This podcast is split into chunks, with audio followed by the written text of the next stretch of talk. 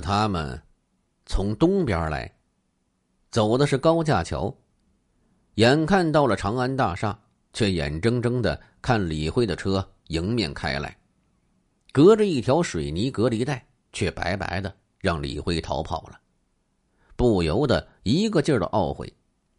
李辉在逃跑前给父亲打了个电话，说：“我刚才接到李杰的电话了。”他打开手机，咳嗽一声，没说话，可能被抓了。我得马上走。李富，这个党的高级干部，既没劝儿子投案自首，也没说其他什么话，只是沉重的叹息道：“哎，逃吧，自个儿多保重。”李辉和其母亲是十一月十九日坐飞机到深圳的，三天之后。他不得不再次开始逃亡的生命。十一月二十二日下午，刑侦总队巨国良副总队长、侦查员徐杰飞至广州增援，和朝天野等人一起抓捕李杰。巨国良一下飞机，朝天野已经在白云机场等候，接上以后立即驱车奔往深圳。晚上九点，他们在宾馆安顿下来，接到杨建电话，说：“报告你们一个好消息。九点四十八分，在深圳市公安局配合之下，我抓到李杰了。太好了！”干警们欢呼雀跃。甘肃省公安厅厅长魏振中，副厅长。王存维、兰州市公安局局长赵巨忠等人相继打去电话，对杨建、朝天野表示慰问和祝贺，同时对深圳市局发出感谢电。公安部也向深圳市发电，对他们的全力配合甘肃抓捕黑道一号头目表示感谢和满意。赶赴深圳的干警。长长的出了一口气。作为刑侦部门，所有人都清楚，他们和李志、李杰团伙及其后台已经斗争了二十年，真可谓是屡战屡败，屡败屡战，有赢有输，输多赢少。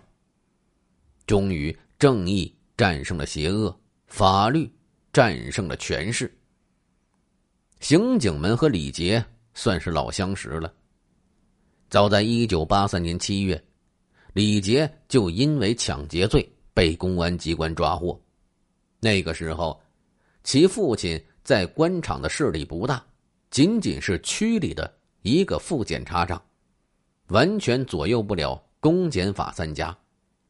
所以李杰被判刑。出狱以后，李杰当过推销员，开过招手亭。若接受教训，就此刹车，也许会成为一个自食其力、奉公守法的人。可李杰生性顽劣，很快就跟上了兰州一个黑帮头子。由于他凶狠暴虐，让他打谁他就打谁，头目十分赏识，待遇也颇高。一九九三年，李杰因流氓罪被公安机关抓获。被市人民法院判处有期徒刑。在这期间，其父亲已经坐上了省高级人民检察院副检察长的宝座，有足够的能力来运作此事。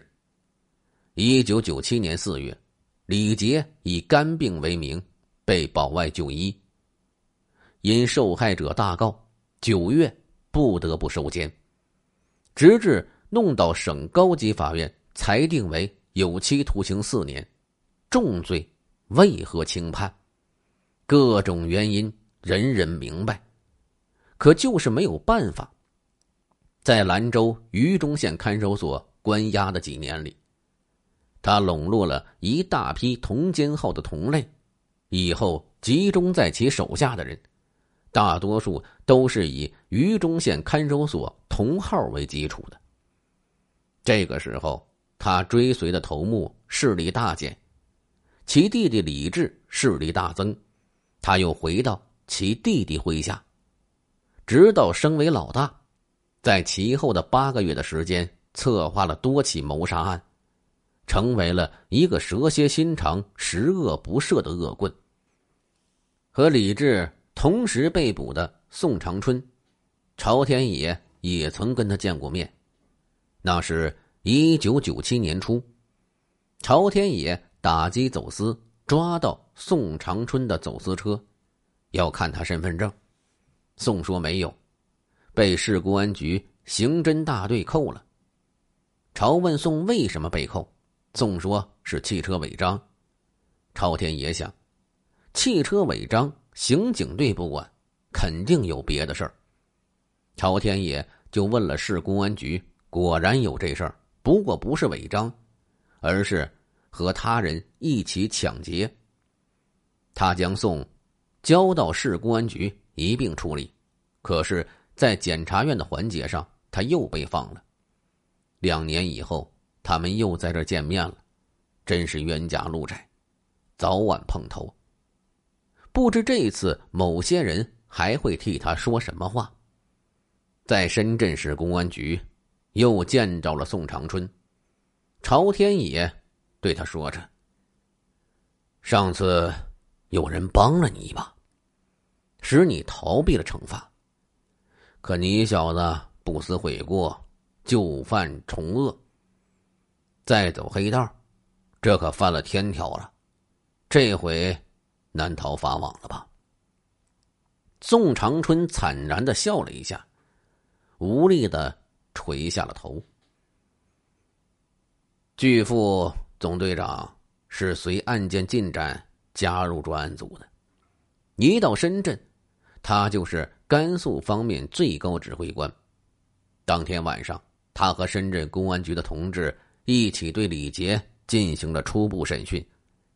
第一步，首先搞清楚他在深圳的住址，以收集他的罪证。干警们得知他在深圳的父亲出住，干警们就有点为难了。二十五年前，李副检察长和巨副总队长曾待在一个办公室，应该说是老熟人了。但后来双方拉开了间距，一个成为了副省级干部。一个仅仅是公安厅的副处级干部，单位分开，又在一个院里住了许多年。刑侦和检察院打交道多。巨副总队长眼见同事青云直上，羡慕的要死，可又是干着急，没办法。真是人比人气死人，马比骡子驮不成。再后来。为了同事儿子的事儿，他们在工作中就斗上了。一个要抓人家的儿子，一个要保自己的儿子。官儿大的胜了，官儿小的只能骂娘。现在，官儿大的退休了，可官儿小的还是有所顾忌。这不仅是因为他是大官儿，往日里毕竟是同事，当面顶撞起来毕竟不好看。这些小官小警，搞得李杰的案子得心应手。可当要见面，他们个个心里发怵，因为这个大领导脾气暴，气势压倒他们；二是因为官场这几十年的教化习惯成自然，官儿大一级压死人；三是官儿大的退休以后。又当过律师，十分熟悉法律，善于狡辩。若在李杰的口供中没有涉及其住址，对他家的搜查肯定会遭到强烈反对。他也肯定会引用一些法律条文，来反打公安机关对其搜查是违法行为，再告其状，使公安机关有理变成无理。因此，只有对李杰进行初步的讯问，如住在何处，在深圳还有什么关系人等，找到相关线索，才能强化搜查的理由。